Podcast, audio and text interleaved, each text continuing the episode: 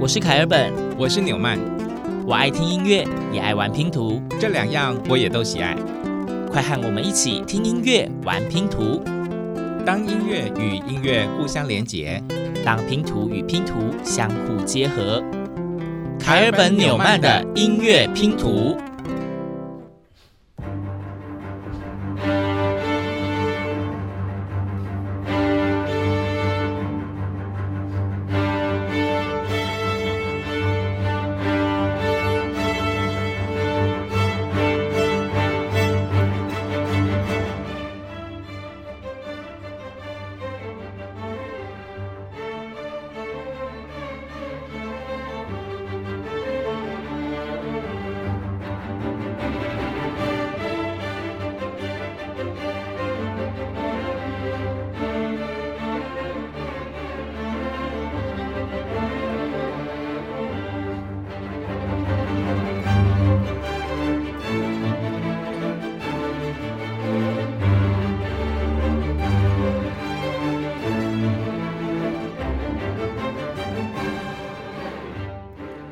熟悉的旋律再度响起，呃，我的意思是，这是凯尔本相当熟悉的旋律，各位听众应该都有听过这一首吧？它可是非常著名的宜兰民谣呢。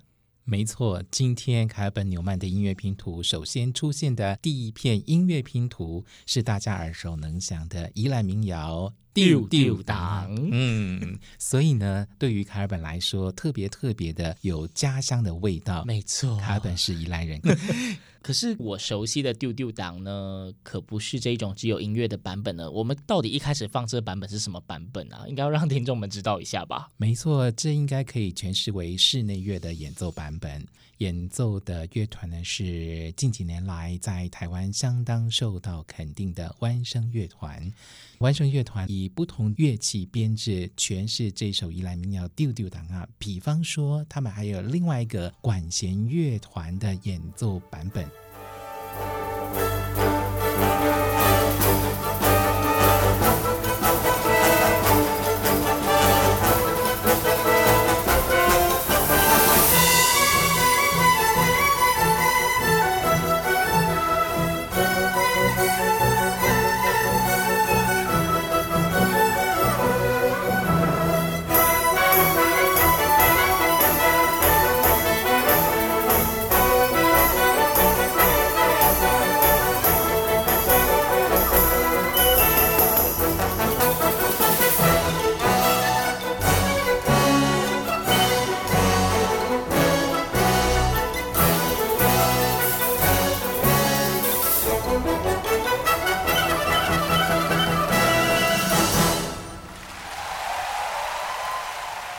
真的是气势超级磅礴的，我真的没想到这种管弦交响的版本这么的震撼人心。大家听到最后那个全场鼓掌的声音哦，我现在听到都还会觉得哇，好感动哦！为什么呢？因为这个版本呢是在二零一九年的一月一号下午，在台北大湖公园的户外演奏实况录音。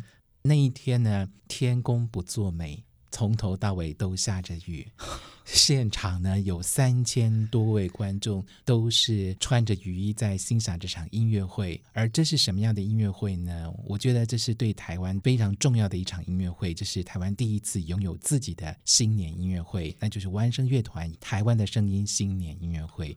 那我们所听到的这首《丢丢当》呢，就是当天音乐会的安可曲其中一首。超级感动的，台湾也有自己的新年音乐会了呢，不止维也纳有。是的，而对于凯尔本来说呢，听到不同版本的《丢丢当》啊，当然有不同的感动。不过，对你这位宜兰囡仔，《丢丢当》又代表什么样的意思呢？对我这位宜兰的孩子来说，就是当然宜兰民谣大家都知道，所以我刚刚之所以说怀念的曲目，也是因为这样。而我印象中，我第一次听到这一首歌曲。那时候应该是在医院里面吧，忘记就是有亲人住院，然后那个时候是我的外婆唱给我听的，哦，所以我一直都对于《丢丢当》啊这一首歌曲有非常强烈的共鸣跟情感上的连接。哇，我觉得是另外一种感动哎，是阿妈唱给你的一首歌，没错，因为那个时候我还记得外婆讲说，就是这是我们宜兰这一边的歌曲，然后她还要我学唱歌。对，果然凯尔本没有让阿妈失望，对，一路唱到现在。是的。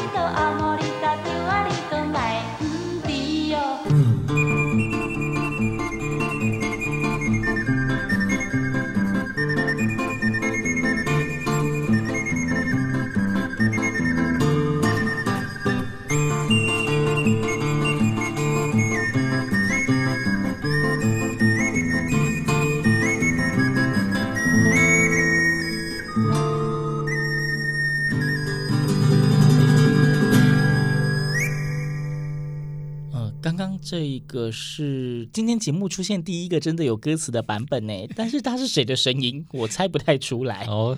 大家猜得出来吗？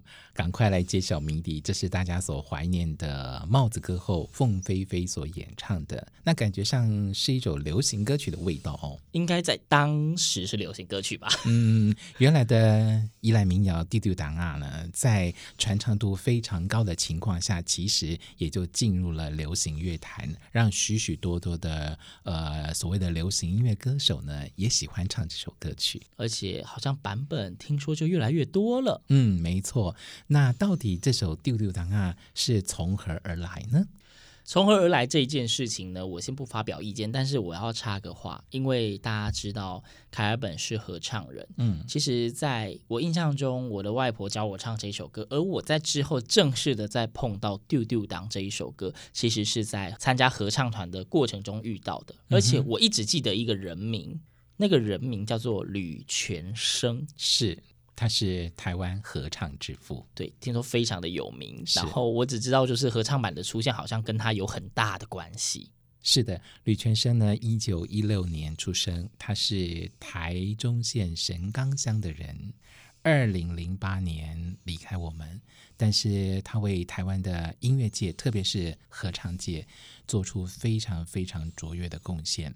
包括这首《丢丢档案》呢，也都是经过他整理编曲之后传唱出来的一首所谓的合唱歌曲。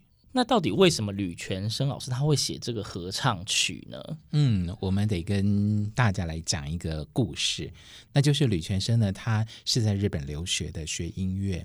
有一次他从日本回到了台湾，就因缘际会的认识一个电台节目主持人，叫做宋飞我。那他就问吕全生说：“诶，你回到台湾呢、对于台湾民谣有什么样的看法？”那吕全生就跟他说：“对，他正在采集，但是他有一点点忧心的是，他找不到可以唱台湾民谣的人。结果呢，宋飞我先生呢，他就哼出了《火车行到伊就阿莫里达丢》这首宜兰民谣。他说这首曲调呢，其实相当的简单，所以要找人唱应该不难。”嗯，但是接下来第二个问题就是吕全生想说，那既然这么样的一个依赖民谣，要怎么积极推广，让大家都喜欢它？那应该要艺术化。所以呢，学习合唱音乐的吕全生呢，就写了合唱版的《丢丢当啊》。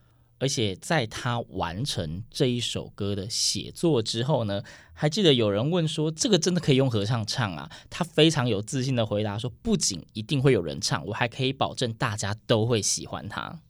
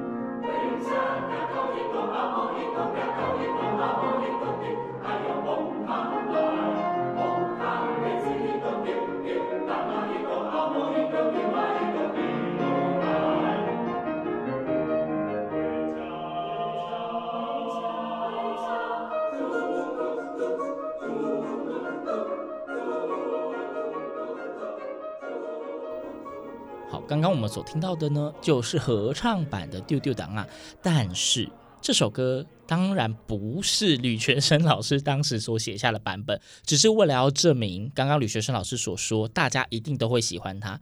果不其然，在之后，因为这首歌的旋律实在是太平易近人了，陆续有非常多的合唱编曲老师们。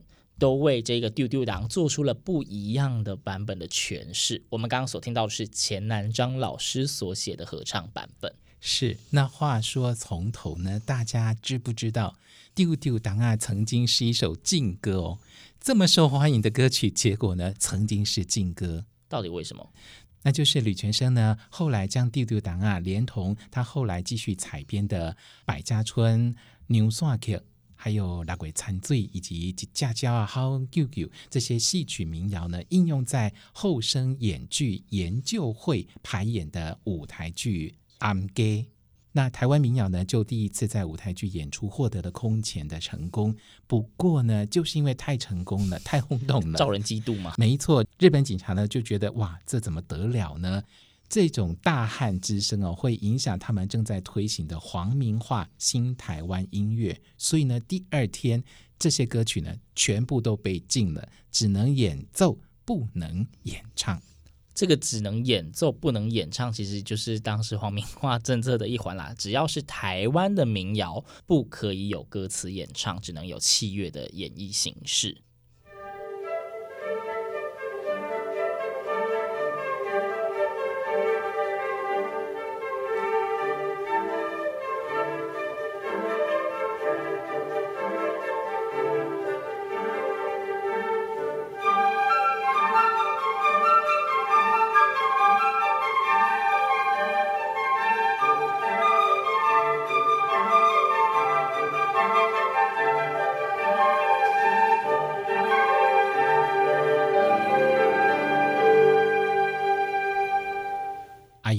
真的播了演奏版而没有歌声的，对，因为不能唱啊，我们就不能播有人唱的版本。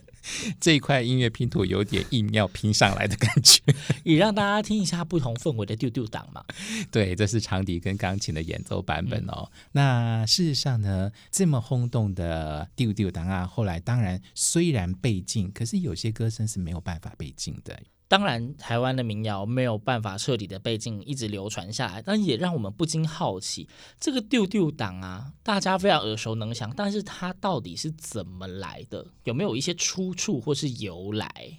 可能各位听众朋友大概心中都有一些答案吧。比方说，纽曼和凯尔本比较熟悉的一些理由原因，第一个就是，诶，这个灰掐贵崩康。然后，泵康上面的水就这样滴下来，叮叮咚咚的，那就是丢丢挡啊所唱的内容，就是我们现在非常习惯的那个歌词直接的意境嘛。那其实还有另外一个版本，说那个时候丢丢挡是以前台湾农村农忙的时候，有些人在玩什么掷铜钱的游戏，由于丢铜钱，铜钱落地铿然有声，叮叮当当作响，所以就出现了丢丢当啊的这一首歌曲。那甚至还有另外一个比较没有被传出来的版本是，呃，听说跟男女情欲之间有一点关系。灰掐贵崩康是以火车跟山洞形容男女生的性器。嗯，不过呢，就有人对这样的一个说法呢，说什么样的人有什么样的想法。我们刚刚讲的是别人的想法，对对，我们只是帮大家收集资料讲。哦，补充一个第四个版本，有人说其实丢丢党的旋律是来自。宜兰的平埔族、噶玛兰族他们的曲调，嗯、那就是后来被采集之后填词，是有很多不同的说法跟出处，甚至呢，我们还听到另外一个版本，就是简上人老师、嗯、他在宜兰县员山乡做田野调查的时候呢，有一个老阿妈跟他讲：“诶，什么丢丢挡？唔是啦，是地地懂。”水流若开花，一朵红梅落大丢，丢丢挡，当嘛落大丢啊！你到底地懂？牡丹若开花，一朵红梅落大丢，哎呦丢丢懂哦！啊，当嘛落大丢啊！一朵地。地动。刚的就是弟弟懂那个阿嬷以水柳跟牡丹花入月，听说他还唱了非常多花朵的版本呢。而我们刚刚所播放给听众朋友听到的这一块音乐拼图呢，是简上仁老师他用吉他自弹自唱的。嗯，好，这么多的版本呢，其实都在证明一件事情，就是不管这首大家所熟悉的宜兰民谣《丢丢当》啊，到底从何而来。总而言之，从过去到现在，它一直一直都被传唱，甚至在传唱的过程里面呢，连歌词也都被改了，对不对？没错，因为其实对于民谣这件事情，都有很多人讲说，民谣嘛，就是不同的人口传传唱下来的啊，在不同的人嘴巴里，就会听到不一样的版本。所以，歌坛前辈徐秉丁先生呢，也曾经填写了另外一个歌词的版本，用来描写当年乡下人到台北。面面对陌生的都市景象，包括霓虹灯、轿车、人力车、客家人公园等等的有趣的现象，就有了这样的一个版本。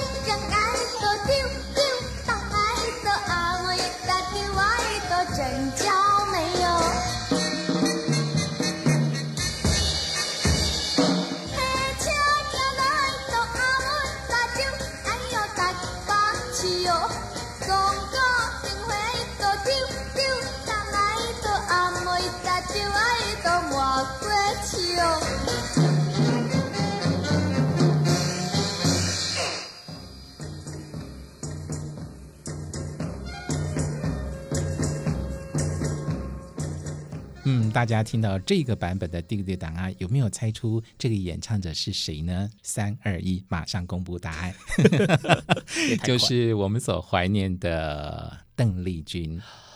邓丽君是我的偶像，我一直到国中偶像都是她，我竟然认不出她的声音，因为这是她非常非常早期的歌声啊，大概在一九六八年的时候她所演唱的。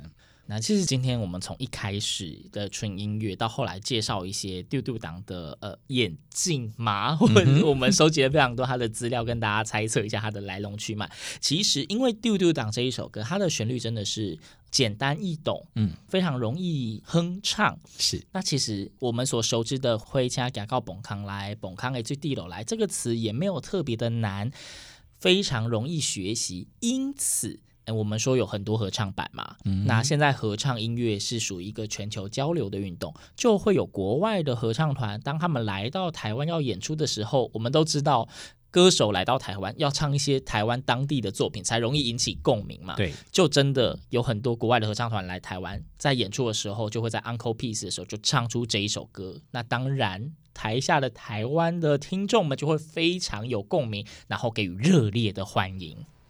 蹦起蹦起蹦起蹦起蹦起起蹦起起起起起起蹦起蹦起蹦起蹦起蹦起蹦起起蹦起起蹦起起起起起回家要饭吃啊要饭吃啊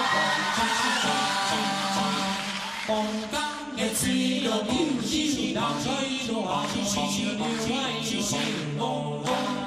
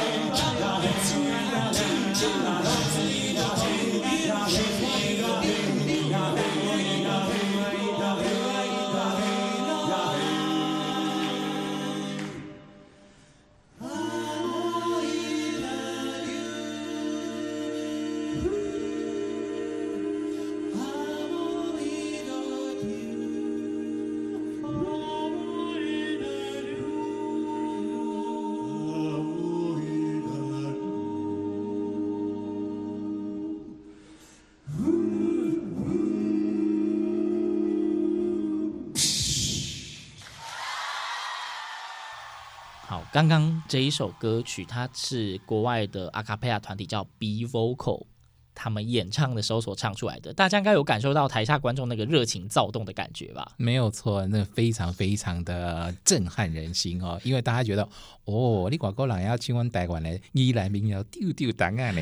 对，真的，而且这其实在台湾大家都知道，已经不限于是宜兰了。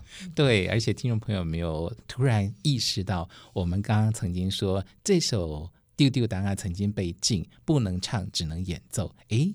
刚刚是一个没有演奏的纯演唱阿卡贝拉的版本哦，没错，只有唱没有演奏，可见的我们凯本纽曼的音乐拼图是如何的有诚意跟用心呢？真的，怎么样的拼图都帮你找出来。是的，那么在今天这个丢丢档案的主题最后呢，我们找到的这一片拼图哦，那也是非常的特别的，因为它的作曲人是一位外国的音乐家，是加拿大的马修·连恩。他是非常著名的外国音乐家呢，嗯，而且最后的这一片拼图呢，它的来由也是跟宜兰非常的有关系。对，因为宜兰从凯尔本小时候开始，每年暑假都有一个大活动，叫做宜兰国际童玩艺术节。是，而国际童玩艺术节呢，我记得在某一年开始，它的广告宣传的音乐。